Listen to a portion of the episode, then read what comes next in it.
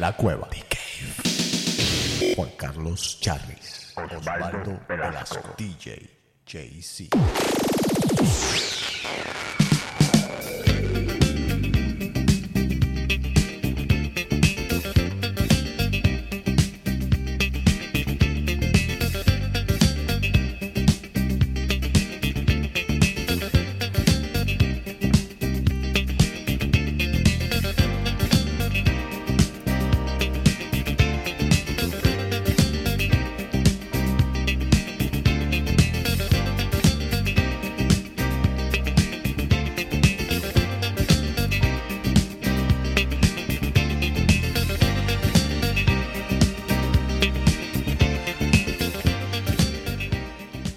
Tal gente? Bienvenidos a The Cave.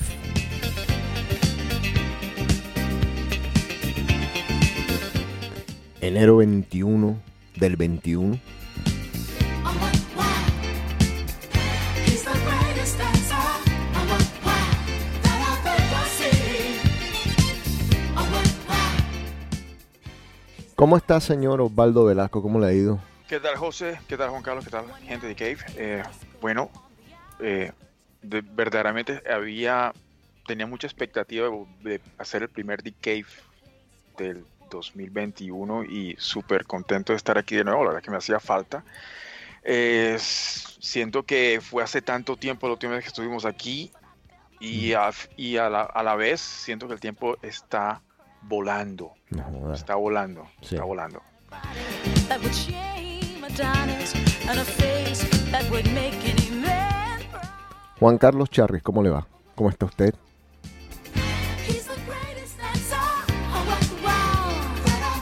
Seen. Bueno, me, me introduces y, y pones la música ahí de Great Dance. buena, buena canción, buena canción. No, buena- porque buen, tú- buen tú- comienzo. Tú eres the greatest dancer. No, no, no, yo no soy. Pero año nuevo, vida nueva. ¿Será que más alegres los días serán este año? ah, bueno, nada, no. Yo, yo creo que el 2020 nos ha preparado en la vida para lo que sea.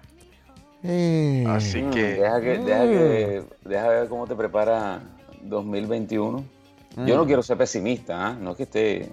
Sí, no, vamos a comenzar el programa abajo, porque ahí entonces No, ya... no, no, para no, nada. no, para nada, no, no, no. Oh.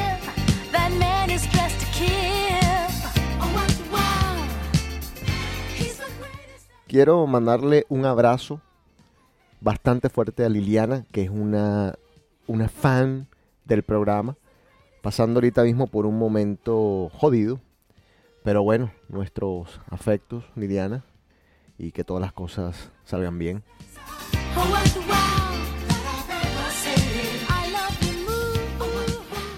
Tenemos una amiga fan, o va a ser nueva fan, porque dijo, voy a comenzar el programa, o a escuchar el programa, cuando digan mi nombre. Entonces, Yadi, un abrazo desde The Cave.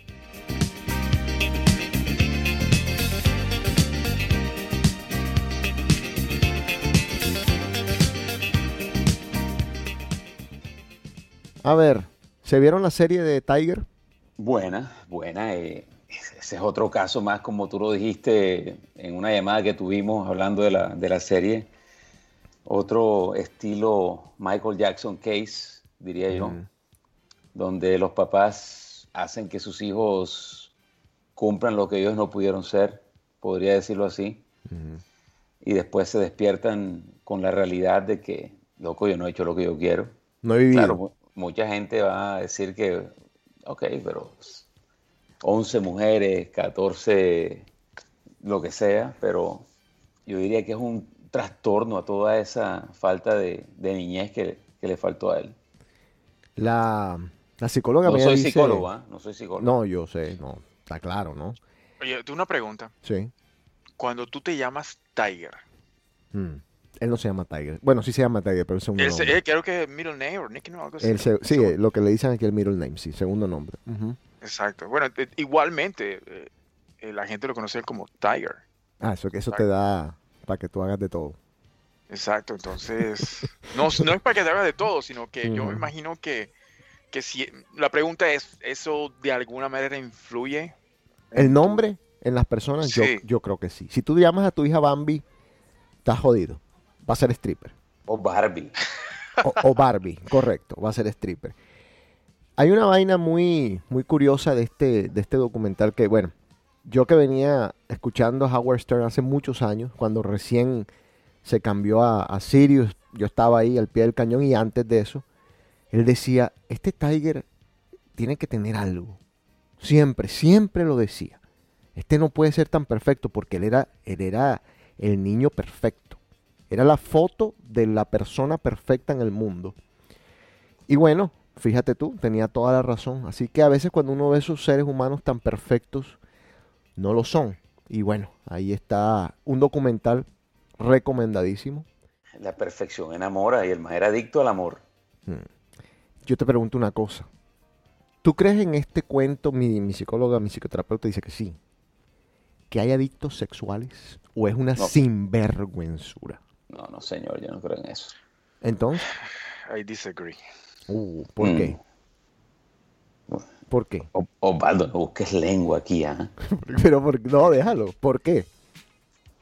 Yo opino que, que cada quien tiene su manera de compensar, de, de hacerte sen- sentirse bien. Y eh, en, en esta vida, eh, cada quien tiene su, su deal. Hay gente que mete drogas, hay gente que busca el alcohol, y hay gente que le encanta el azúcar, dulces, y hay gente que le gusta el sexo. ¿no? Al final de cuentas, dopamina, que es lo que hace sentir placer en el cerebro. Entonces, en mi opinión, eh, Tiger Woods tenía, tenía esa manera de compensarse, de, de hacer sentirse bien y era, el, y era el sexo. Esa es mi humilde opinión. No, es que yo, yo creo que él no, él no, el, el problema de él no era el sexo tanto. Era Mm. que a con toda la que se metía, la enamoraba. Como validación. Sí, como una validación. Mm. Pero, pero él también, él, también él- él tenía era experts. adicto a una validación constante. A que le dijeran que era el mejor. A que, a que le dijeran que era el único. Que, a que le dijeran que él era el papi. Que él era Tiger. El pichita rica. Exacto. Es Cool and the Gang Celebration. Ahorita vamos a explicar por qué estamos poniendo este tipo de música.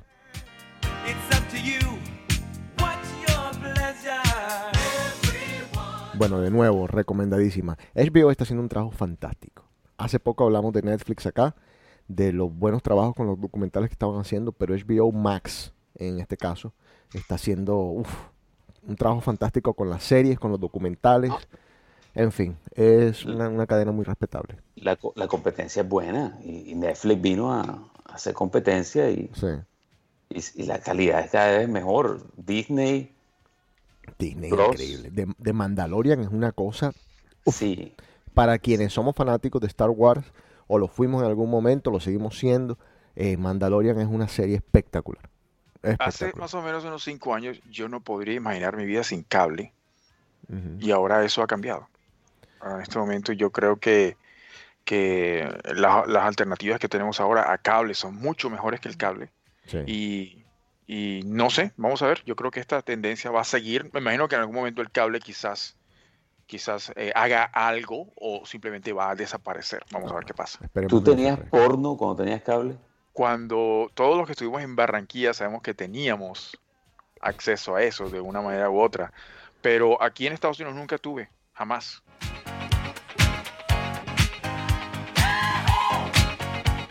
It's a celebration.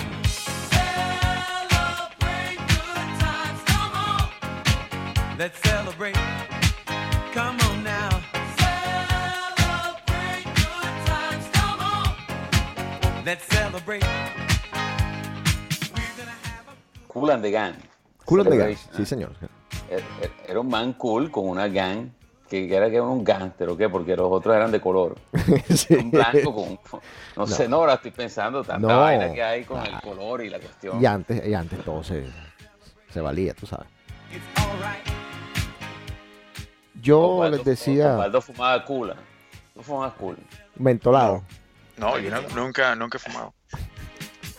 Oye, les decía que, o les intentaba decir, que yo trabajé en una discoteca que se llamaba Emeiri, que pues yo pensaba en ese momento que era lo más exclusivo de lo exclusivo de lo exclusivo. Y sí, Eh, para entrar a esa discoteca, yo no entré, yo solamente entré una vez antes de comenzar a trabajar como DJ en esa discoteca. Y esa vez que entré fue la verdad casi que volado, me metieron, pero me hicieron, me rebotaron en la puerta mil veces, me humillaron, me mandaron a comprar suits, me man- no, no, fue un desastre. Entrar a Meiri era casi que imposible. ¿Qui- qui- eh, ¿Quién era el Dorman en esa época? De, Rob Lewis y Nando Sostilio eran los dormas. Nando Sostilio hoy vive en Las Vegas y es el dueño de uno de los strip clubs más famosos de Las Vegas, el Crazy Horse 2. Eh, Rob Lewis trabaja ahora creo que en Miami en distintas promociones y distintos lugares. Pero bueno, era una puerta imposible. Después la cambiaron, después hicieron eh, algunos cambios. Eh, Tommy estaba ahí, estaba Tyrone también. Bueno, en fin. Era una discoteca bastante exclusiva. Sí, sí, era bastante exclusiva. Y ahora que estábamos haciendo una investigación, hoy vamos a hablar de Estudio Fin- 54. Y haciendo esta investigación me doy cuenta de que muchas discotecas del mundo copiaron el modelo Estudio 54. Estudio 54 creó un patrón del cual muchas discotecas hasta el sol de hoy están viviendo de. Eh, esto de, señalar, esto lo que se llama el derecho de admisión, fue creado en Estudio 54. Antes en las discotecas pagabas y entrabas. Te llamaras como te llamaras, fuera de donde fueras, vinieras de donde vinieras, trabajaras donde trabajaras. Acá comenzaron a apuntar y a decir tú sí, tú no, tú sí, tú no.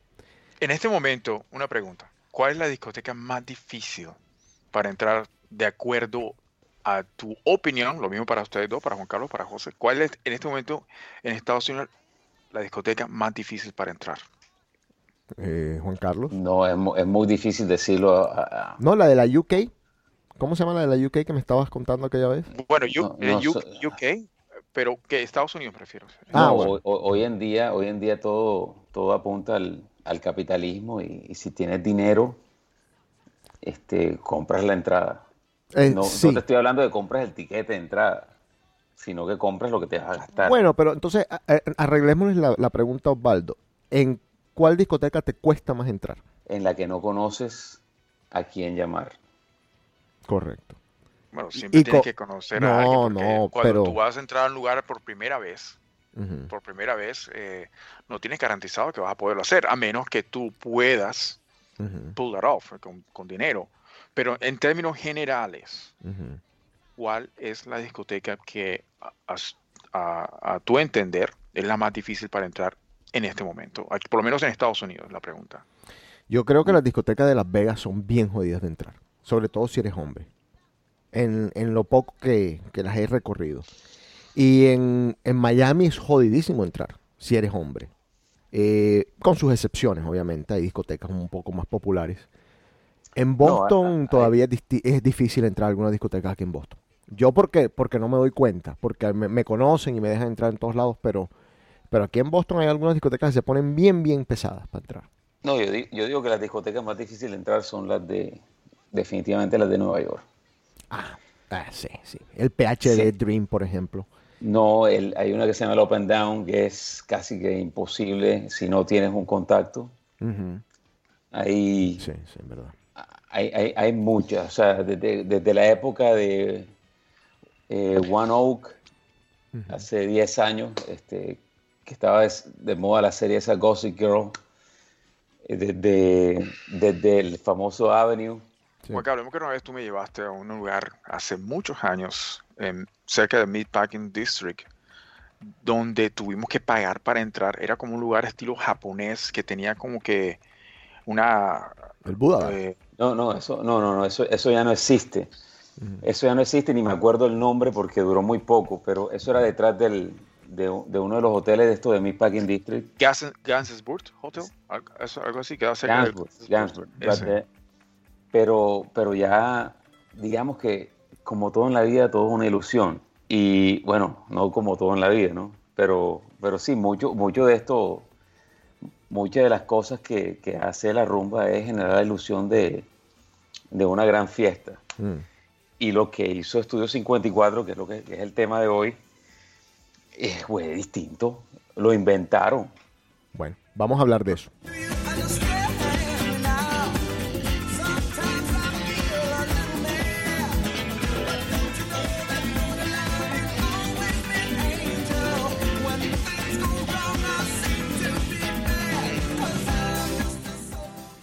Estudio 54 es quizás la discoteca más famosa del mundo, con un número sin igual de documentales. Pueden encontrarlos en YouTube, en Netflix, en todos lados. Hay películas, reseñas históricas. Hay un libro que tiene Juan Carlos que es espectacular con fotos de Estudio 54. Ahí hay unas fotos por ahí que pueden encontrar en internet que dan una, una fotografía amplia de lo que fue esa discoteca. ¿Sabías que en el, en el documental de Pelé, en el documental de Pelé que está en Netflix, que no me lo vería, pero ni obligado. bueno, hay una pequeña sección de Estudio 54 Sí, él estuvo en ahí. el documental de Pelé. Sí, Pero es, que, pero es que él fue cuando ya los dueños no eran los dueños de- en los 80. Claro. él fue. Ujú. O sea, ya no era el No, Estudio no, no. 54. No, eso fue, eso fue en- eh, a entre más o menos en los 70 fue en los 70 Bueno, abrió el 25 de abril de 1977 y cerró el 2 de febrero de 1980, la que conocemos de la que vamos a hablar. No después el número sin igual de iteraciones que le pusieron y Que la vendieron. Eh, y sí, sí. entonces la compraron. así es. No, vamos a hablar de esto. 25 original. de abril. Pero miren algo, quiero que comiencen a pensar en algo para que sepan la magnitud de este club. Abrió en el 77 y cerró en el 80. O sea, no duró un carajo. Tres añitos. Estaban ubicada en el corazón de Manhattan, en el 254 West 54 Street, en Nueva York.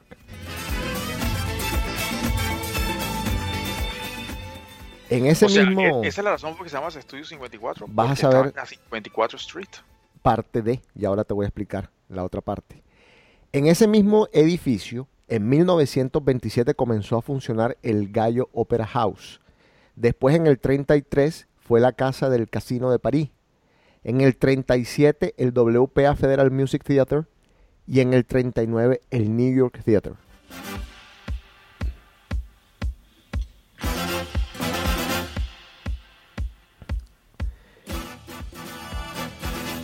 Kill Bill. Pero antes de volverse la famosa discoteca, en 1942 albergó uno de los estudios de grabación de la cadena CBS, el cual fue llamado Estudio 52. Entonces tú me dirás, Osvaldo, che, ¿por qué la llamaron Estudio 52 y no la llamaron Estudio 54? Ese estudio de grabación. Porque CBS mm, le daba nombre a sus estudios de acuerdo a cómo los iban comprando. Y ese fue el estudio que compraron número 52. Entonces, de ahí se llamaba estudio 52. CBS vende este, este lote, este lugar, a estos señores de los que vamos a hablar ahorita, y ellos le dicen, bueno, nos quedamos con estudio, pero lo cambiamos de 52 a 54.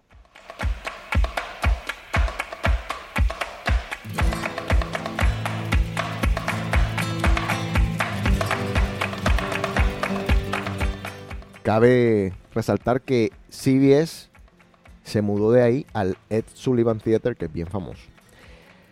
¿Quiénes son los fundadores de esta discoteca? Son dos señores y estos señores tienen una historia muy atada indirectamente a mí y a Boston. Steve Rubel y Ian Schrager. Así que se pronuncia Juan Carlos, creo que sí, ¿no? Yo, yo creo que sí. A mí no me preguntes pronunciación porque no soy el, el más apropiado. Hasta practiqué, ¿no? Sí. No, no, te vi. para no quedarla. ¿Cómo es entonces? ¿Ian qué? Ian Schrager. Perfecto. Eh, lo abrieron en la cúspide de la música disco en el mundo, en lo más alto. Trascendió, número uno, por la cantidad de celebridades que se daban cita día a día en el club. También por el personal que escogían. Volvemos a lo mismo que estaba diciendo ahorita. Cogían a mano. Eh, eso es- fue innovador, absolutamente innovador. Tenían eh, ciertos criterios. El Dorman es famosísimo. El Dorman, cuando estaba trabajando en Estudio 54, te, creo que tenía 17 o 19 años. Era un- 19, 19. 19 años. Era 19 y era de seguridad. Sí, eh, se llama Mark Benecke. Lo pueden buscar. El tipo todavía anda por ahí, tiene sus negocios y sus vainas. No, él todavía trabaja con Ian Schrager. eh, por ahí en- Sí, tú sabes que Ian. Schrager, bueno, vamos a hablar de todo eso ahora, porque Ian Sí, Schrager es un tipo adelante. que ha recorrido, sí. Bueno, el criterio de verdad eh, si lo ven en los documentales y todo, era bastante subjetivo. O sea, eh, hay un pelado que dice, este, me hicieron comprar un suit. Él dijo, ¿quieres entrar aquí? Cómprate un suit como el que, ten- como el que tengo yo. Le dijo Mark Benecke. Y llegó el tipo con el suit que tenía él, le dijo dónde comprarlo y todo. Y cuando llegó le dijo, no, ya no, porque tienes el mismo suit que yo. O sea, era bastante subjetivo. Muchas de esas vainas las copiaron los Dolman acá. Ustedes se ríen, pero a mí me tocó experimentar esas vainas. Rob Lewis me dijo un día a mí. El, eh, el go home es lo peor. el pe- lo peor, eso es humillante, sobre todo si vas con una pelada. Rob Lewis me dijo, se lo, se lo peleé hasta, hasta hace poco, porque yo sigo, sigo, cada vez que hablo con él, se lo recuerdo. Me dijo, eh, eh, la primera vez que fui a Meiri, eh, you are underdressed. O sea, no estás bien vestido, prácticamente. Y yo dije, güey, madre. Me fui a Saks. Y le dije a uno de estos en Saks, por favor, eh, quiero algo como para la rumba, para la noche, la vaina. El man me vistió, tal, tal. Llegué a la discoteca de Meiri y, y el mismo Rob Lewis me dijo, you are overdressed. Listo. O sea, simplemente no me quería en el club, no me quería dejar entrar.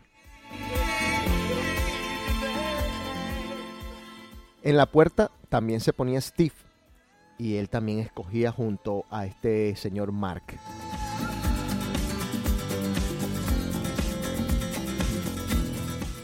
Y otro punto, porque se formó o se volvió tan famosa, era porque la cantidad de droga que se metió en ese club, la cantidad de desnudos que habían, la gente se le olvidó todo.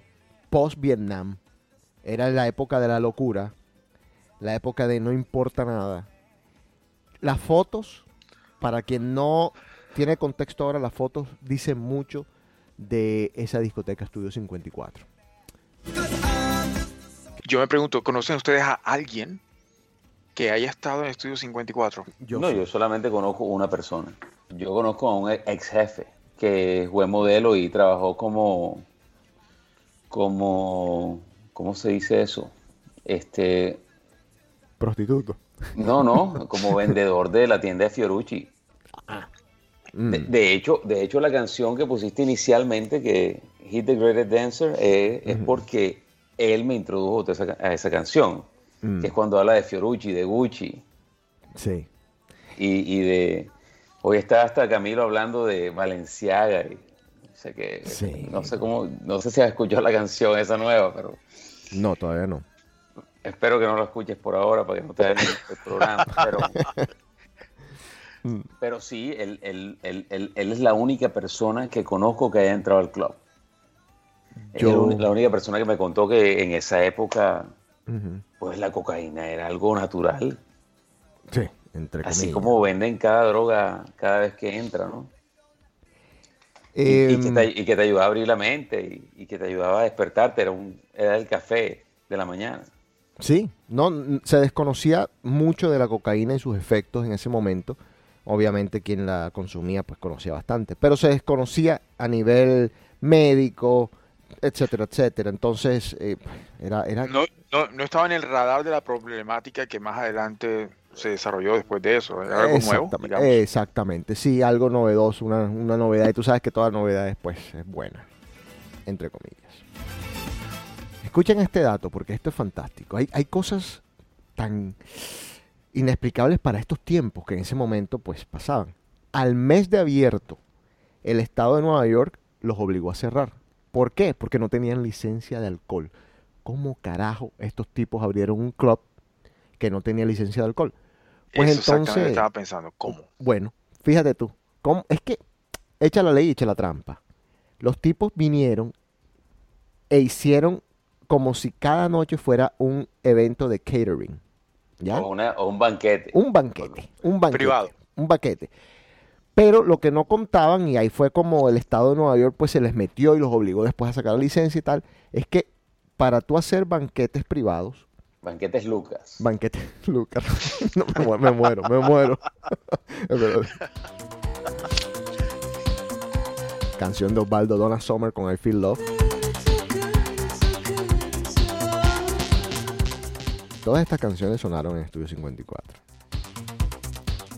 Digo, con lo que no contaban es que la ley nada más aplicaba esta de los banquetes a bodas y a reuniones políticas. Entonces, pues el Estado les peleó y les dijo, no señores, ustedes no pueden estar inventando aquí de que van a abrir un- una vaina con sin licencia y tal, entonces tienen que sacar la licencia. Eventualmente la sacaron, pero por mucho tiempo, mientras la sacaban, sacar una licencia de licor acá es jodidísimo. En todos los estados todavía está el sol de hoy.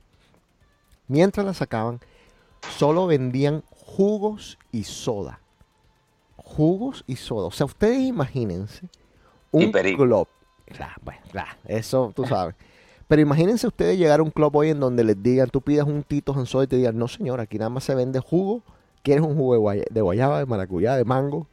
O una Coca-Cola o una... Me muero. O sea, loco. Bueno, el club con todo eso se llenaba. Las celebridades iban. Entonces, tenía su vaina desde siempre.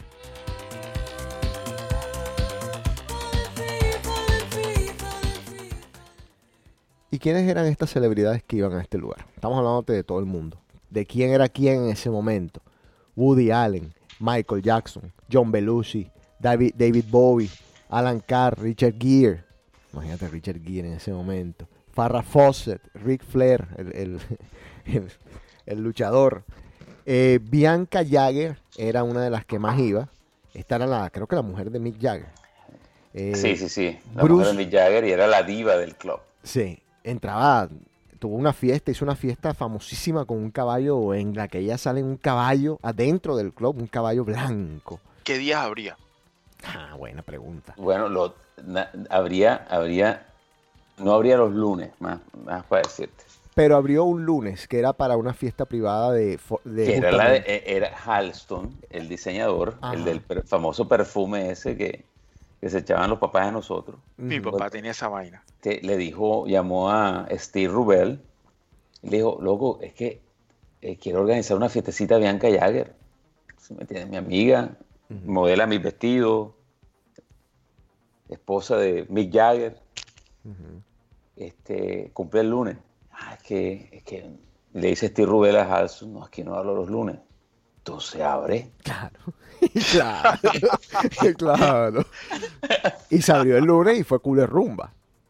Y desde ahí tuvieron que abrir todos los lunes, porque Claro. los lunes era el día donde más celebridades asisten. Es hoy en día El industry. la mejor rumba en Nueva York son los lunes, porque es donde se combina la industria, que es lo, el entretenimiento, que son los bartenders, los DJs, toda esa gente que trabaja todo el fin de semana con la gente, ¿no? con, las, por- con las por lo- celebridades. Por lo que acabas de decir, yo deduzco que el Monday Industry Night lo inventaron allá, en Nueva York. No Bueno. sé, pero podría ser. Podría ser, sí. Sí, Pero el lunes, el lunes en Nueva York es tremenda rumba, siempre. sí. No, aquí el martes es el también. peor día de la semana. El martes es Taco Tuesday, o sea, Corronchada, hombre, por favor. Bueno, Grace Jones, eh, Calvin Klein también era asiduo. George Michael, ¿sabes? estaba Bruce Jenner que iba por allá cuando era hombre, imagínate. Eh, Al Pacino, Paloma Fiorucci. Picasso. Enzo Fiorucci. Vamos a hablar de Fiorucci porque usted dijo un dato cuando estábamos hablando de los jeans y eso, un dato que acá encontré en la investigación que me llama mucho la atención. Brooke Shields también iba, Sylvester Stallone, Donald Trump e Ivana Trump, o sí, Ivana Trump, eh, John Travolta, Elizabeth Taylor, en fin, Andy Warhol, Robin Williams, todo el mundo que era alguien fue o iba a Estudio 54. yo vi un video de, de Donald Trump en el Studio 54. Claro, hay un, hay un, hay un video famoso de él entrando.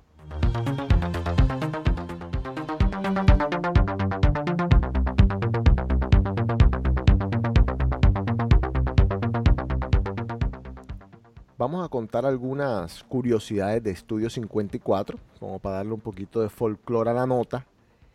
El actor Al Corley. ¿Ustedes saben quién es Al Corley? Hmm, aquí Me puedo suena, quedar. me suena. Me, Me puedo suena. quedar, me puedo quedar. Ustedes se acuerdan que nosotros teníamos dos canales, el canal 11 y el canal 13, que era el 1, la cadena 1 y el canal 3. Y la cadena 13, creo que así era la vaina. Era Sí, así, 11 y 13. 11 y 13. Bueno. ¿Se acuerdan que daban una novela Dinastía? Of course. Bueno, este era el, el tipo de la novela Dinastía, el, el papi. Uno de los papis, porque habían varios papis. Bueno, este man fue Dorman de, de Estudio 54. Alec Baldwin trabajó dos meses como mesero del club. Y adivina por qué salió. No jodas. Sí. Adivina por qué salió Baldwin. Alec, Algo hizo. Alec, no. Seguro. Alec Baldwin. venérea. ¿Tu- ¿Tuvo, tuvo, tuvo algo con alguien? No, porque no No sé. aguantaba el no aguantaba el, el meque de la vaina. Era tanto que el man dijo, no, y loco, yo no podía. Imagínate, Alec Baldwin. Esto me encantó. Sally Lipman, conocida como Disco Sally, era una señora de, de 77 años que solía ser regular del club. A la tipa la, la montaban así, la hacían lo que Charry se moriría porque le hicieran. Que lo pasaban así, ¿cómo se llama esa vaina? Que te pasan por arriba a la gente. No jodas, es una Eh, buena. ¿El rafting? Sí. No, no, no, eso tiene que ser, eso tiene otro nombre. El surf. El, sí, el, el- algo Surf del- crowd, surf el surf crowd, un surf crowd. Bueno, a la vieja Sally de 77 años la ponían arriba y le hacían el surf crowd en Estudio 54.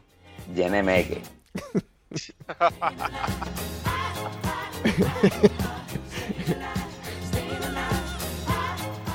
Para los que no entienden la palabra me que coca, pues para Vamos a escuchar ahora una canción. La palabra, la palabra- la palabra perico suena tan agresiva. Pero, y es muy corroncha Oye, ese man es periquero, o sea, suena tan fuerte.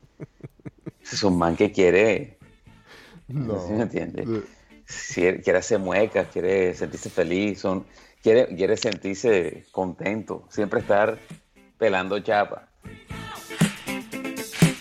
Esta canción se llama Le Freak. La banda es Chic.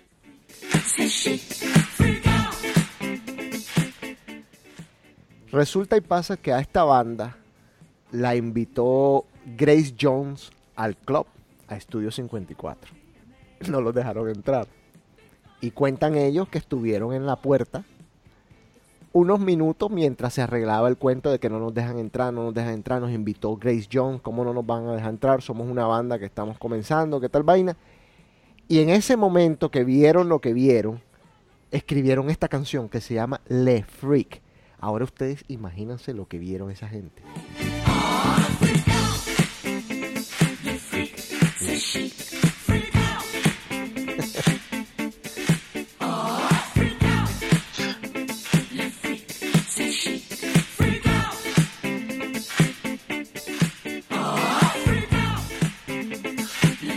Yo, yo tengo una pregunta a ustedes dos.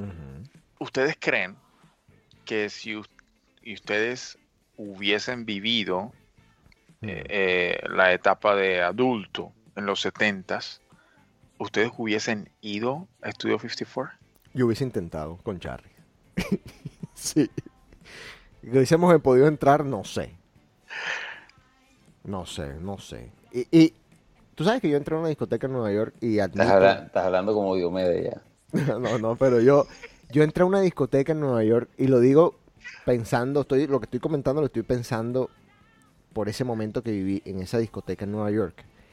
Eh, tocaba Van Dyke y vi tanta droga y vi tanto, uy, puta, tanto ¿El túnel? degenere. ¿El túnel? No fue el túnel, creo, ah, es que no, no me acuerdo. Exit, exit. No, yo fui a Exit, pero no estaba Van Dyke ese día, pero sí No, también fue o fuerte. Twilo, Twilo. Van Dyke was Ta- Twilo. Creo que fue Twilo. Sí, pudo haber sido Twilo o una de estas Sounds discotecas. about right. Eh, una de estas, pero, pero Porque famosa. No era, no era, no era Lamblight porque Lamblight no era trans. La más underground que una vez fui en Nueva York me llevó Juan Carlos Chávez, se llamaba Cielo, si no estoy mal. Ah, pero Pero, sí. pero ya eso ya. Sí, sí, ya todavía. Ahí, ahí tenían la bola de Estudio 54. No. Ahí la tienen, ahí la tienen. Esa La era tenían, ah, la tenían. sí. Tú me dijiste, de hecho, tú me No dijiste. sí, Tenían el Shiny Disco Ball o, o la bola de discoteca que llaman. Sí, Esa, esa es eh, la, la original de... Supuestamente. Tú sabes que eh, es. Lo que pasa es que el se murió. uno- después hablaremos de eso, pero do- los dos dueños, uno se murió de SIDA Sí. De y complicaciones otro, de SIDA. y el otro todavía está vivo y Claro. él controla la rumba todavía en, en Nueva York. Sí, sí, sí. Vamos a hablar de eso un poco. Eh, no joda. Bueno, volviendo a lo que estaba diciendo, cuando fui a esa discoteca, la cantidad de droga y debauchery que le dicen que yo vi, me asustó de verdad. Debauchery. Qué Debauchery. palabra tan divina. Qué, qué vaina tan hermosa. Pues Es sí que, me es que asustó. ni siquiera traduce, traduce bacanal porque no, no tiene una traducción en español. No. No, no, no. no. Eso es como farmacopea, Ajá, ajá, sí. parranda, farmacopea, no Sí. sé, bacanal, no sé, es que es, que es demasiado. Sí. Esa La palabra palabra- debaucher y es Sí, degenere. Exceso. Exceso. Bueno, degenere, sí. Eh, bueno, yo, Yo sí. diría que es exceso sin condón. Imagínate. O sea, lotería. No, joda. Ok, debauchery eh, ti- eh, tiene, no, creo que tiene algo relacionado con la palabra devorar. Imagínate devorar en exceso, pero finalmente dices debauchery. Bueno, yo sí, la verdad es que no, no aguanté. No aguanté eso. Entonces, no sé. Bueno, a ver. Este señor Rubel, que en paz descanse, dijo alguna vez que, Estu- que Estudio 54 hizo 7 millones. En una entrevista lo dijo bien casual. Que Estudio 54 hizo 7 millones de dólares en el primer año de operaciones. En los 70. En los 70 cuando la puerta costaba 15 dólares. Hay puertas hoy en día que cuestan 50 dólares. Mira, ese dato que acabas de decir. El Leaf, yo- por su información, vale 75 Ajá. en Miami. quin- 15 dólares, 15 dólares. Hoy serían... Sí. sesen- Sí, ya vi. O sea, o Grutman cobra más. 15 dólares de 1977, hoy en día, de acuerdo con la aplicación de In 2013 dólares, dice que es 64 dólares con 47 centavos. Ok, bueno, eso era lo que costaba entrar ahí. Hizo 7 millones de dólares, obviamente, cuando el man dijo eso en una entrevista, eh, al IRS se le abrieron los ojos y dijeron, espérate un tico, ¿cómo así? Y pues ahí comenzaron un poco de sus problemas.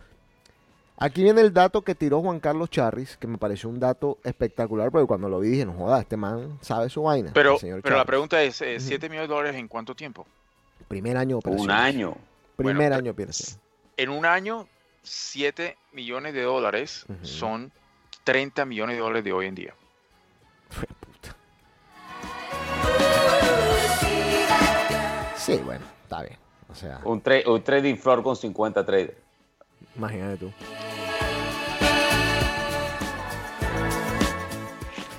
No jodas. Bueno, Fiorucci, en la calle 59, quedaba Fiorucci, eh, fue conocida al final de los 70 como el estudio 54 de día. Así se le conocía a Fiorucci. Entonces la Correcto. gente iba ya a rumbear en Fiorucci, en la tienda Fiorucci, como lo dijo sabiamente el señor Juan Carlos Charris en el programa que hicimos, creo que fue de los de los jeans, si mal no estoy. Sí, correcto.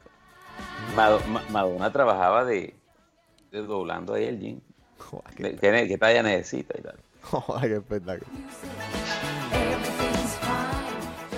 Ahora, habían ciertas cosas bien descaradas de esta discoteca. Y hay una que a mí me llama mucho la atención porque viendo la figura, digo, no joda, lo que se le permitía al ser humano antes, ¿no? El hombre en la luna era una escultura que tenía el club, que estaba arriba de la pista de baile, y era básicamente la luna metiéndose un, un- una, una línea perico, por decirlo así, Una pase, un pase un cocaína. pase con una, con una cuchara. Esta escultura todavía existe. eh, la original, la verdadera, no ninguna copia. Está ahora mismo en el MGM Grand de Las Vegas. Por No si usted jodas. está por ahí, la puede ver. Esa es la verdadera, la original de Studio 54. Búsquenla, porque, porque es una vaina espectacular. Eh, La luna es bien narizona, se parece a un amigo de nosotros bien narizona y tiene una cuchara ahí donde pues se, se, se- es obvio. y se- y se ilumina cuando va llegando al cerebro. Sí. Qué vaina tan hermosa esos, esos años, ¿ah? Había gente en cuera todo el tiempo dentro del club. Esto ya lo habíamos men- mencionado. Las fiestas temáticas con los caballos. 15 dólares que costaba el cover. Hay una canción, vamos a ponerla.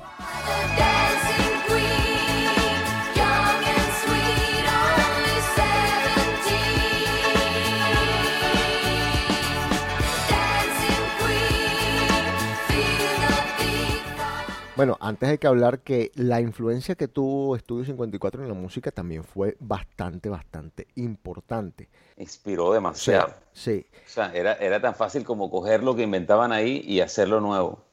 así es, exactamente. Hasta la Fania. Ayer estábamos viendo al man de Bonnie M, Y el man de Bonnie M, no joda, tú dices, este, este man Michael Jackson le tuvo que copiar algunos pases a este loco. Esta canción que está sonando, I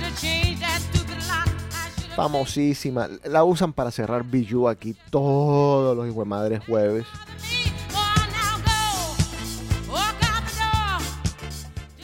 Cuando Gloria Gaynor escribe la canción, la termina, la compone, dice, yo quiero que esta canción la estrenen en Estudio 54, quiero escucharla por primera vez ahí, se la lleva el DJ de allá eh, y el man la toca, de allí la canción se vuelve popular por todo el mundo y pues lo demás es historia. Pero esa canción, I Will Survive, esa canción tan famosa mundialmente, fue estrenada en Estudio 54. survive. Hey, hey.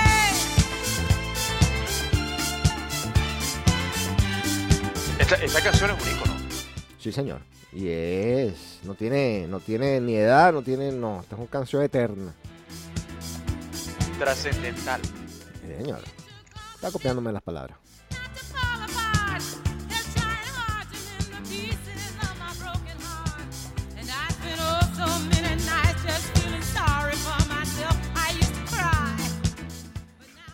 Bueno, Estudio 54 cerró por una sencilla razón. Los fundadores tuvieron que ir a la cárcel por evasión de impuestos, algo que les pasa a tanta gente, que parece pues increíble. Pero bueno, estamos hablando de otra época. No, Tú puedes matar a alguien y no y sales libre. Evades impuestos y estás jodido. Totalmente, señor. en Estados Unidos. Es correcto. Mira, oye, O sea, evasión de impuestos es un crimen que lo usan cuando te quieren joder. Te pueden joder. pero tú... Si te quieren joder, usan evasión de impuestos. Pero evasión de impuestos lo- e- es algo, es un crimen que, que tiene, que tiene su salida si, si, si te quieren ayudar. Pero si te quieren joder, evasión de impuestos. Pero mira, oye, oye, lo pudieron haber jodido. Lo que pasa es que habían otros cuentos raciales del momento y tal. Pero ¿por qué lo terminan metiendo preso? Evasión de impuestos hace poco.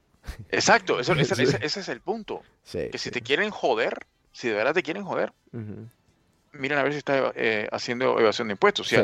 si alguien de verdad en este en el ámbito público, eh, lo que llaman la palestra pública, dicen, si te encuentran, te quieren joder, te buscan los impuestos y si te pueden joder por impuestos, te joden. Sí, sí, así es. Bueno, pagaron 13 meses de prisión. Después se la vendieron, Estudio 54, a Mark Fleischman.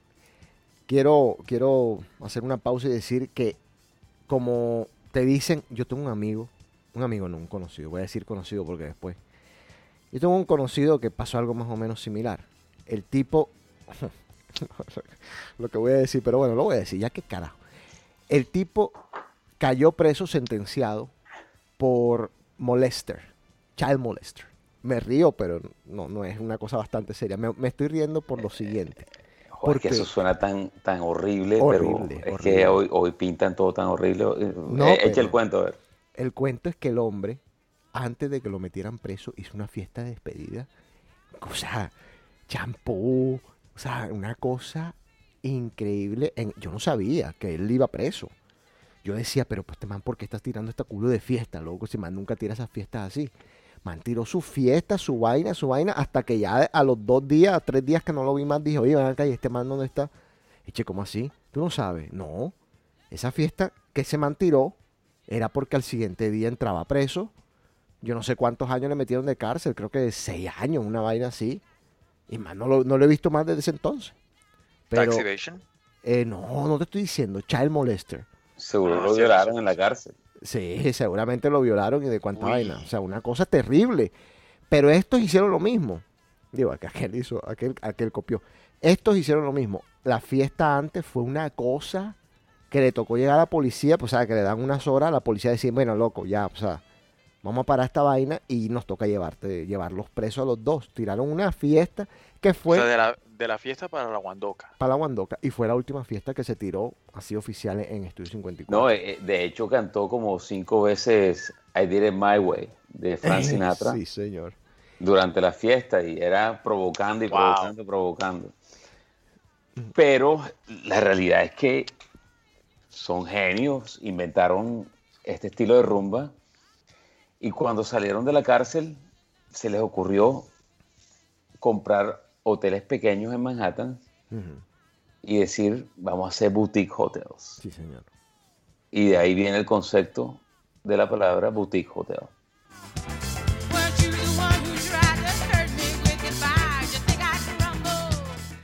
Este señor Ian Schreier eh, en el 2017 recibió el perdón presidencial de Barack Obama.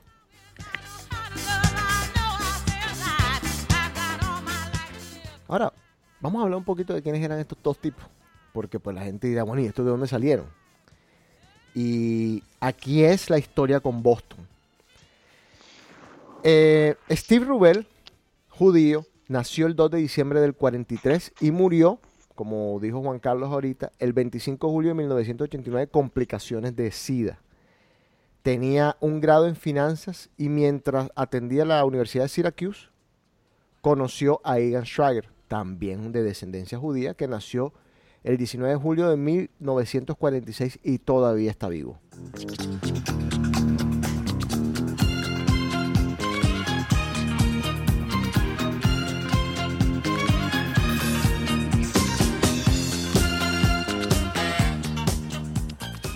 Ellos dicen que al principio no se caían muy bien, después se volvieron grandes amigos y partners de negocio.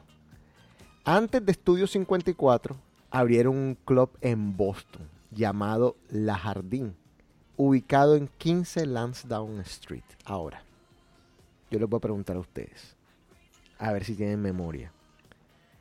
Les voy a dar una pista. Yo trabajé en 15 Lansdowne Street. ¿Pueden de pronto ustedes adivinar qué discoteca fue esa donde yo trabajé? Que antes era el lugar donde Ian Schrager y Steve Rubel tenían una discoteca en Boston. Difícil. 15 O sea, Lansdowne no puede Street. ser, no puede de- ser en Emery, no puede no, ser en no, Emery. en Mary no es. Eso queda. ¿Sabes dónde queda? Lo- Otra pista más. Detrás del Fenway Park. Embassy. Avalon. Wow.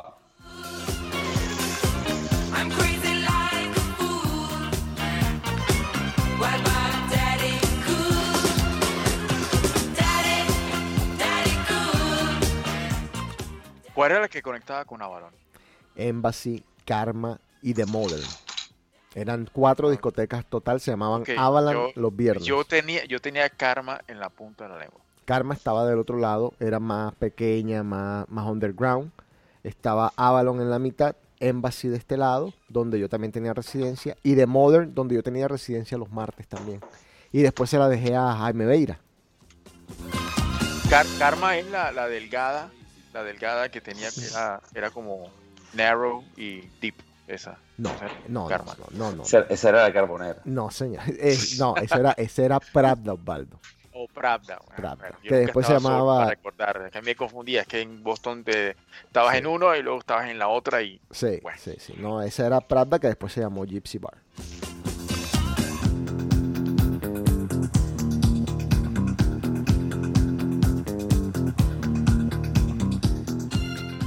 ¿Qué puedes decir tú de este señor de Bonnie M. eh, Farrell, eh, Juan Carlos? Estás hablando de Bobby Farrell, Sí, señor. el, el- el bailarín de y eh, algunas veces vocalista de Bonnie M. Sí. Yo los invito a que a que lo vean este, en YouTube. Eh, Realmente, ese- o sea, realmente un entertainer. No hay nada más, o sea, hay gente que critica al perico, pero le gusta ver un man volado, volando Sí, en perico. sí, sí, sí. Es como, dije, como el, el meme que hay ahorita. O sea, el perico te da energía, la mueca la pones tú. O sea, En Milo, Milo. te- Eso se, la inventó, eso se la inventó él, oíste. Se la inventó él y viene aquí a decir que el meme que hay ahorita. El descarado.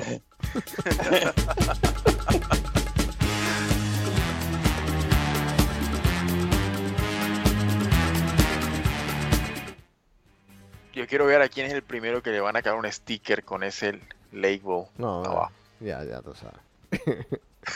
no, el, eh, el man murió feliz. eh, el man es Dodge, eh, de color, pero es Dodge. Loco, esa, lo que hay de entretenimiento hoy en día eh, se le debe mucho a él. Mucho pase, mucha Sí. lo que hace Will Smith, lo que hace Michael Jackson, eh, es, es mucha copia de sus pases, inclusive Prince. Sí, la, la energía era... uf, yo no entiendo cómo... Bueno, yo sí entiendo cómo tenía tanta energía. Me imagino que metía coca como un animal. Y perdonen que hemos mencionado tanto esto hoy, pero es parte de esta cultura de los 70. La cultura del nos vale todo, nada. Eh, pero definitivamente este tipo tenía que estar en algo. Búsquenlo en, en- en YouTube. Que ahí está. No, es que, es que la gente vivía en los 70 como, como que no hay mañana. Yo no entiendo eso. Es la hora que no lo entiendo todavía. Hoy, hoy hay tanta... Sí, hoy, cuida, hoy en, en medio de cuidado. una pandemia y todo, hay tanto... Yo creo que eh, eh, la cuestión de los 70s es que no había limitaciones.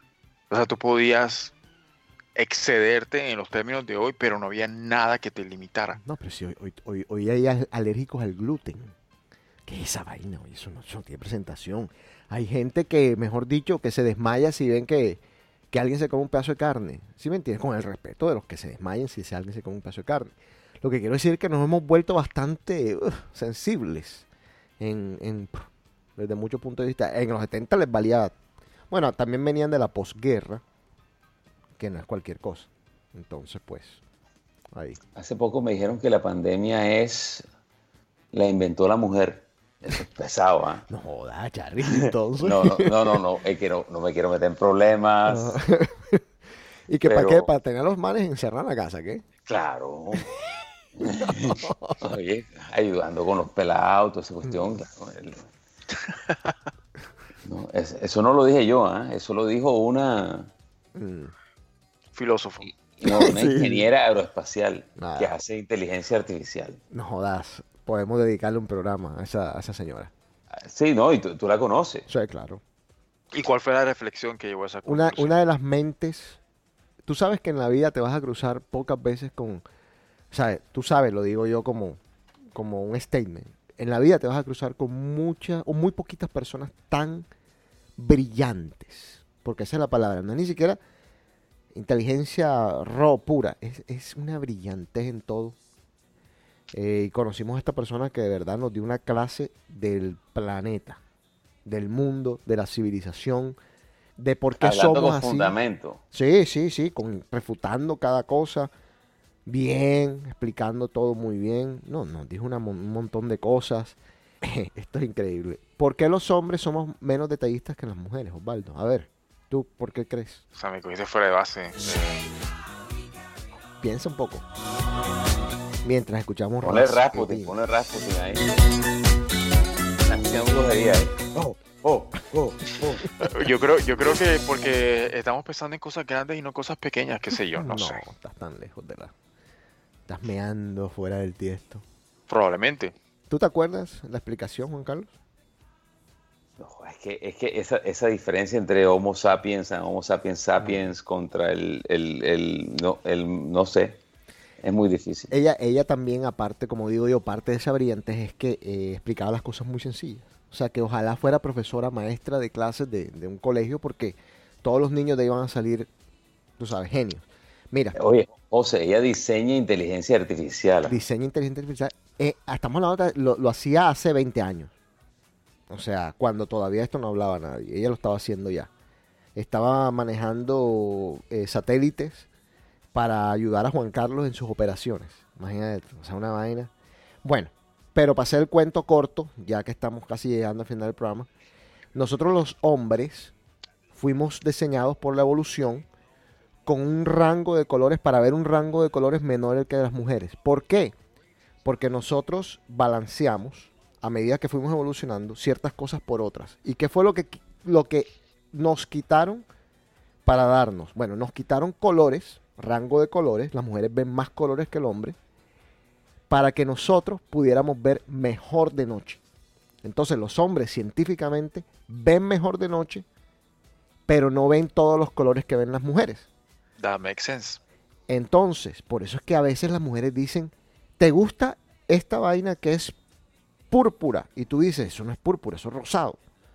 No, No. O sea, no, no. Esa, esa, esa discusión la he tenido varias veces. Bueno, ahí está. Entonces, e- es espectacular escucharlo de esa manera, tú sabes, probada, dicho, esto fue en la transición entre tal y tal, porque ustedes los hombres iban a cazar y hacían En. Neandertal, tu, ah, al Sapiens Sapiens. Sí, eh, no, espectacular, Osvaldo. Y te estoy diciendo, de esta conversación que te acabo de dar, tuvimos 100. Una cosa del otro mundo.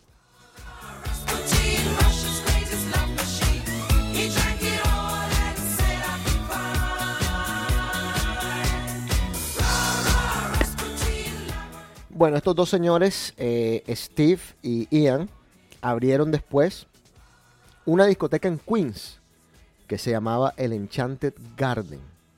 Esa discoteca tuvo un poquitico de fama.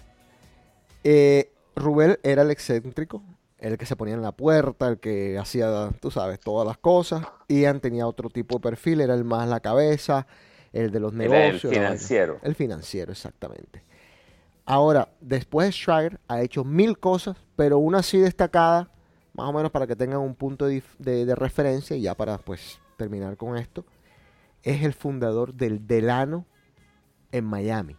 Y el Delano también Wow. ha sido usado de patrón de muchos de esos hoteles que tú ves en Miami Beach. Eh, todo el concepto. eh, la puso rumba, Madonna de socio. El, el. Delano es un landmark en Miami. Sí, ¿no? Y, y- y vuelvo y digo, hoy en día tú ves el, tú ves el Delano y dices, al Delano. Pero el Delano en su momento fue el Delano.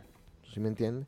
Qué nombre tan lindo, el, de, el Delano. Eh, El, del- el, el Delano lo ves en tantas, en tantos documentales, en tantas Sí. series, en, en tantas series. eh, eh, es increíble, el Delano es un, es un ícono. Eh, me acuerdo eh, particularmente eh, este tipo que apareció en el documental de Cocaine Cowboys. Ah, Eh, cuando salió de la cárcel, lo primero que hizo fue quedarse varias semanas en el Delano sin salir de su hotel, sin salir del cuarto prácticamente. Le salía a veces a la piscina, a la playa, pero en el Delano. Eso es lo primero que, que se me ocurre de diferencia con el, con el Delano.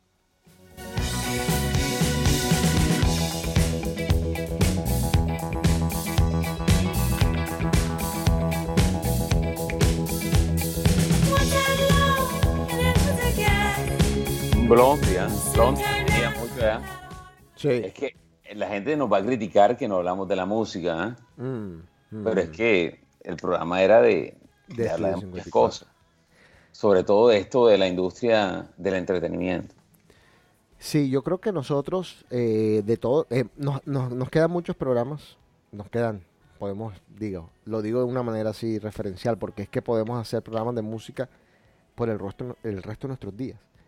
Pero tenemos que hacer un programa de la música disco en algún momento, que no hemos hecho. A ver, Sister Sledge, Cool and the Gun, Van McCoy, Santa Esmeralda, Donna Hay que poner. Silvestre, el, el original, no Silvestre Dangón. Sí. Bonnie M, Ava Chick, de Soul Soul Orchestra, Bonnie, eh, Blondie, Donna Summer, Grace John, Cher, Cher, cuando estaba comenzando. Sylvester, vamos a poner esta canción de Sylvester porque esta canción me recuerda tanto a tu casa, porque siempre la pones cuando estamos allá, que va a salir en, o es parte de una película que se viene pronto. Eh, la canción No, se no, llama... no, José, lo que pasa es que esa canción de Silvestre era, era, era la- una de las favoritas de Steve Rubel. Y, y la, y, la- y era, era, era la, el alma de la noche. Porque él, según él, yo sé que el- los que no tienen el libro, este, esa- eh, provocaba la, el, el desaforo sexual. No, y, y eso, eso es chévere sentirlo en, en plena rumba, ¿no? Claro. No, Así no ustedes tú. El toque toque siempre ha estado ahí, de- hasta en Barranquilla con la salsa y todo. Siempre hay un, un deseo de, de sentir sin, piel con piel. Eh, se llama You Make Me Feel de Sylvester. You make me feel qué. Mighty Real.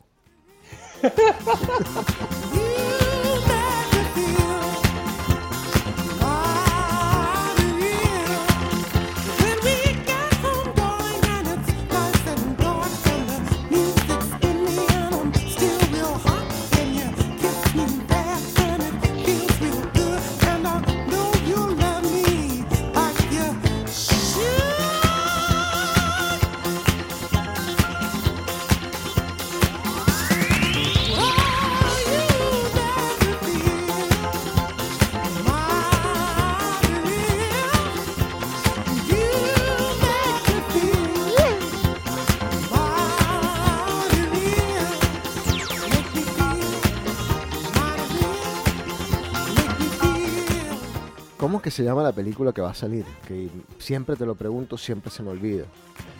Guay, es que, es que es francesa, o sea. ¿Y cuándo va a llama salir? Se llama Mo- Motok My Love, canto 1.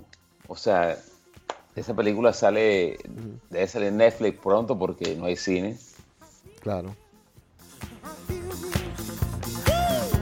O sea, la canción dice I feel you, I feel you. o sea, que, que, que siente. Ah, O sea, ¿está bailando merengue o qué? Joder, qué sabroso. esa canción.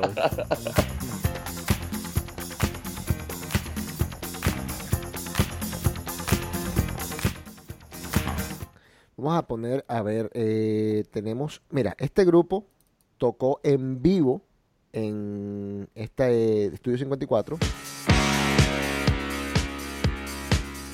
muchas veces, The Village People.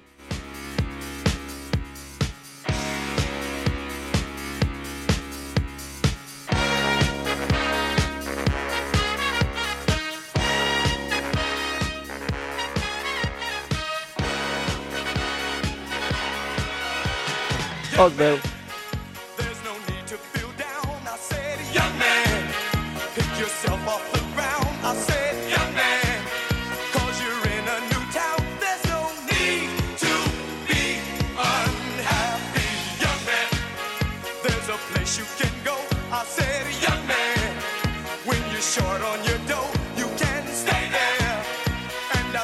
Vos, will vos tenés que decir que es el primer voice band Espérate ahí.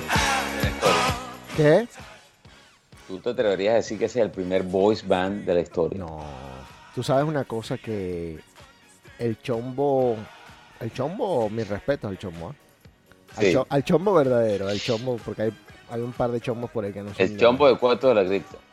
el, el chombo verdadero. Eh, sí, porque hay, hay otros que son. Eh, el chombo dijo algo hoy, estaba viendo ahí los awards estos que él hace de vez en cuando. Eh, dijo algo que es muy cierto. Si tú te refieres a, a- a band, a, a boys band, la primera fueron los Beatles. No te pongas a inventar ni a buscar más. Fueron los Beatles. Mm, tienes razón. Esa es la primera. Ahora, si estamos hablando de esos, de, de esos boy bands pop, menudo fue el primero. Sí, está en los 70. Ah, exacto. Digamos que boy band de los que bailaban, ¿te refieres? Mm, de ese mismo concepto band y de NSYNC, band. sí, de ese mismo conce- concepto de NSYNC y de Backstreet Boys y de los New Kids on the Block, todas esas vainas. Bueno, era, era, era así, era más o menos. Cadillo, así. cadillo.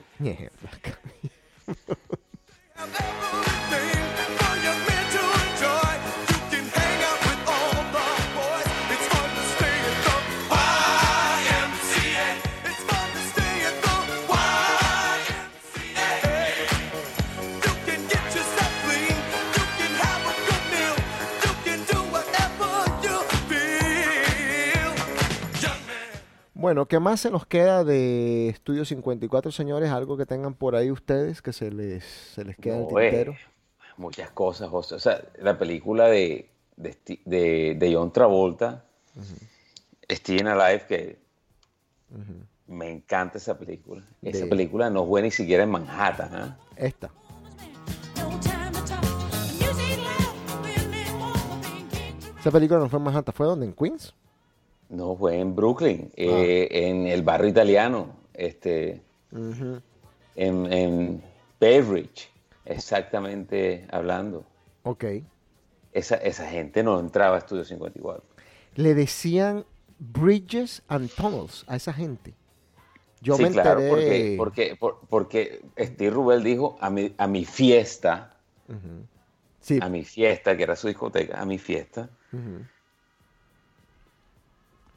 no van a entrar Bridges and Tunnels. Para los que no entienden que Bridges and Tunnels es la gente que tiene que cruzar un puente Oh, o, un cruzar un, o un túnel para llegar a Manhattan. no joda, qué espectacular esa vaina. Esas son cositas de genio, ¿oíste? Por más que Esa- suenen despectivos, esa- son vainas de genio. es- Ese, ese concepto me lo dijiste tú hace más de 10 años una vez en Nueva York. Uf, Juan Carlos es un acelerado del tiempo. volvió, volvió, volvió. No, no, no, no, señor. Lo que pasa es que eh, yo, yo he sufrido las dificultades de, de estar en Manhattan. Sí, porque tú eras Bridges Thorne, tú vivías en, en New Jersey. Mira, algún día hablaremos de Abercrombie and Fitch. Juan Carlos Es- fue era- modelo de Abercrombie Fitch. No, señor. Yo, yo trabajé ahí. No digas modelo. pues, Pero te ese, ese era el cargo. Te quitabas la camisa diferente. y te ponías ahí al frente a vender camisas, a vender Abercrombie Fitch sin camisa, como hacen los, como No, lo, los que pasa, pibes. lo que pasa es que, lo que pasa es que ese lugar, a alguien se le ocurrió que tenían que hacerlo oscuro y que la gente iba a comprar la camisa en un lugar oscuro. Después hablaremos de eso, pero esa tienda en la Quinta Avenida, eh, a una cuadra del Plaza y enfrente de Berdorf y, y enfrente de Gucci, atrevido también. ¿ah? Oye, ay, esa, esa tienda, esa tienda de la, una vez me llevaste la de la Quinta Avenida, la de La Yo de trabajaba ahí. Eh, Sí, pero fue después de que trabajaste ahí. Y, y me llamó la atención, yo, esa fue la primera vez, de hecho, que una vez entré a esa tienda que olía a perfume. Ponía, no sé, Y, y- y no, se- no podías hablar dentro de ella, era, era música. Sí. Y se formaba, me dicen a mí que en esas tiendas se formaba un coge-coge impresionante. Sí, porque era puro college people. Y, y están las hormonas ahí. Y, y- ah, mídete esta camisa, pruébate esto. Estás sin camisa, yo estoy sin ropa, yo estoy en panty, tú no. Ay, ¿sí me entiendes? No, qué cosa más hermosa. Pero Vamos a jugar al teto.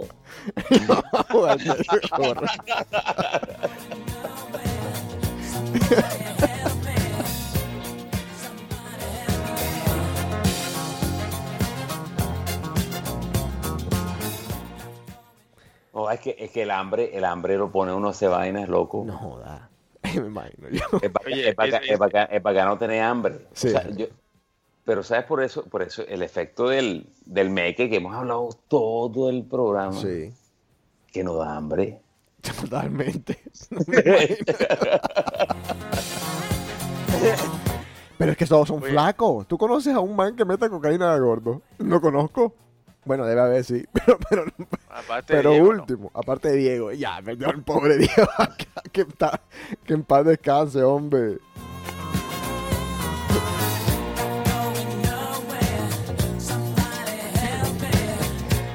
Pero tú sabes una cosa que tú acabas de decir, que la, dijiste sea la pasada, la tiraste, y era un concepto que usaba eh, Seth Greenberg mucho acá cuando abrió Meiri. Mi fiesta. A mi fiesta. La misma de Steve Rebel. A mi fiesta. O sea, no era un club para su, en su cabeza, no era lo mismo que él decía de Meiri. En su cabeza esto no era un club que estaba abierto para que entrara cualquiera. Esta era mi fiesta y yo quería que entrara la gente que yo quería que entrara. Mis mi invitados, casa, como mi house. casa, exactamente. My house, my party, my rules. Es correcto, es correcto. Y así la manejaba y bueno, y de ahí tanto, pues, tanta fama que adquirió. Si tú la manejas, desde, ponte a pensar desde ese concepto, una discoteca, pues cambia todo. Funky Town, Funky Town de Lip Sync.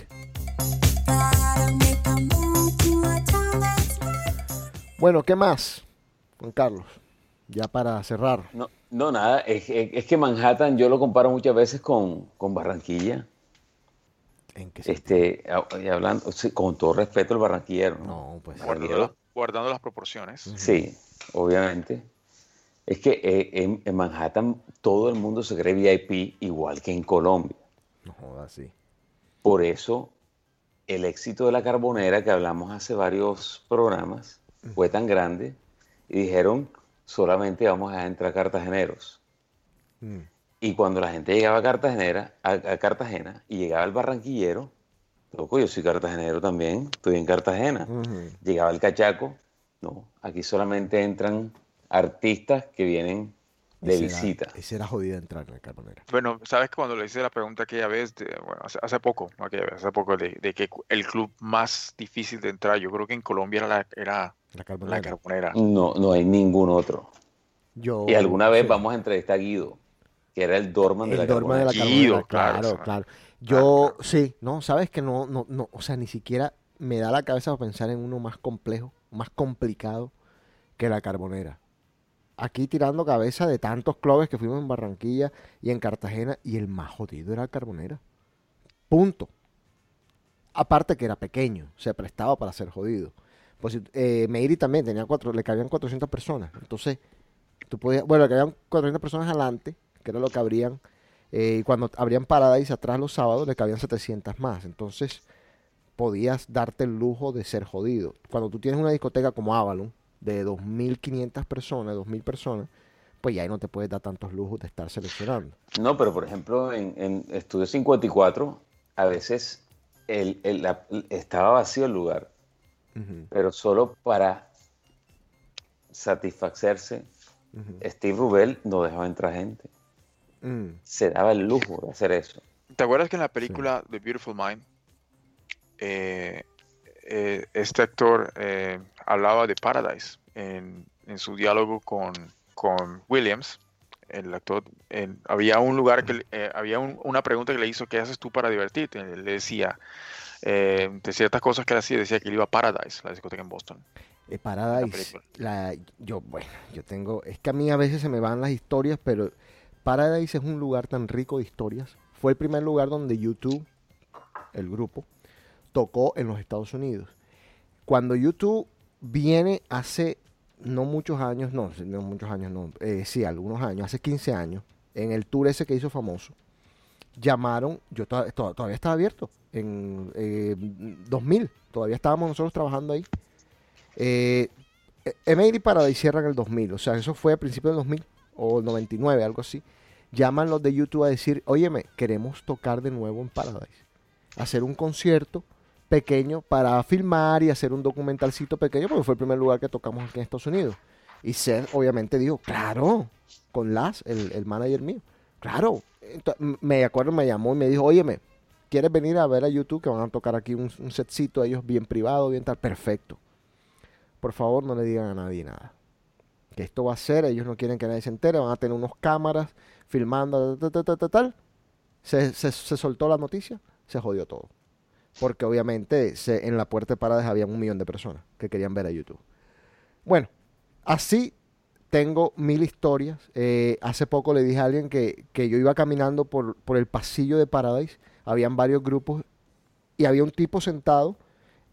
Ahí en, en- en ese pasillo que había de Paradise habían como unas bolas a los lados y había un tipo sentado y yo me lo quedo mirando y es Robbie Draco Rosa.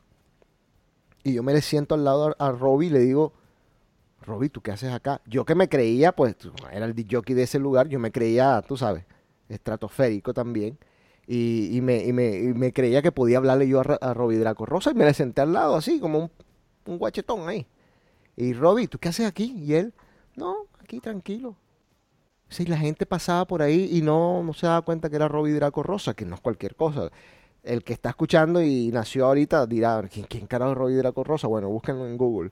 Era un, un- un tipo respetado en la industria, le escribió casi todas las canciones a, Ricky Martin, las que se hicieron famosas, en fin. Estuvo en Ex menudo. Menudo. Exactamente, estuvo en menudo, etcétera. Eh, sí, y, y bueno, en Paradise yo vi tantas cosas, tantos grupos. La primera vez que vi a Dead Mouse, Paradise. Ya sin. uy, acabas de mear. Yo no puedo creerlo. No puedo creerlo, te lo digo que no puedo creer.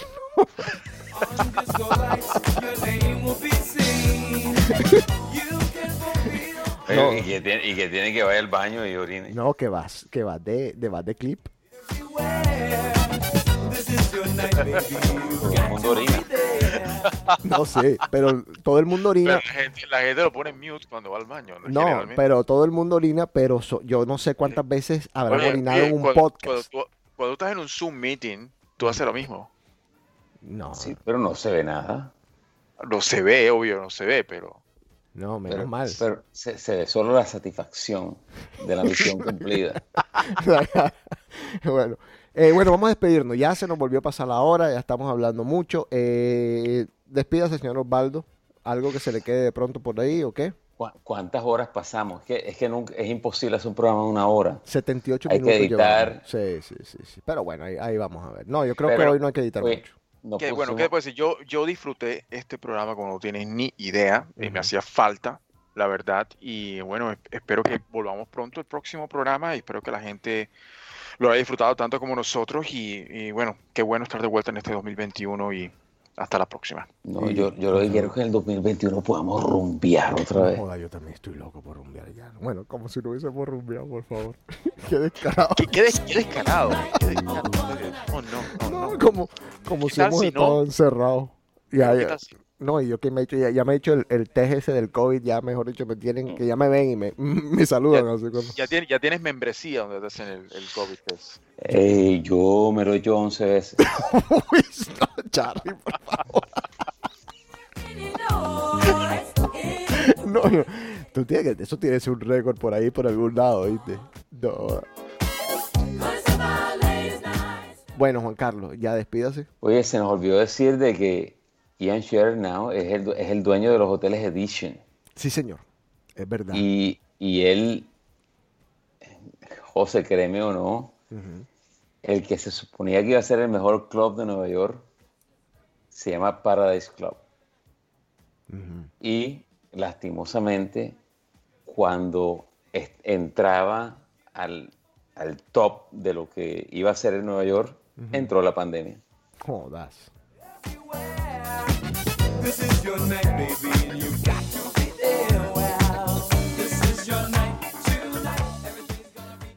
Bueno, gente, se les quiere. Muchas gracias por seguir ahí. Ya saben, mándennos sus mensajes. Síganos en redes sociales. Acuérdense que DCave tiene su propio Instagram, dcave.podcast. Síganos. Cuéntenles a sus amigos que este programa espectacular está acá. Seguimos acá. Estamos en todas las plataformas, así que no hay excusa para que no nos encuentren. Y critíquennos. Sí. Si somos buenos, somos malos, lo que sea, díganos, échenos la madre, lo que, lo que sea. Sí, sí, eso nos encanta, nos encanta, nos encanta. Y bueno, eh, abrazo a todos, que tengan un gran 2021. Aquí vamos a estar con ustedes, así que en la próxima nos vemos. Chao.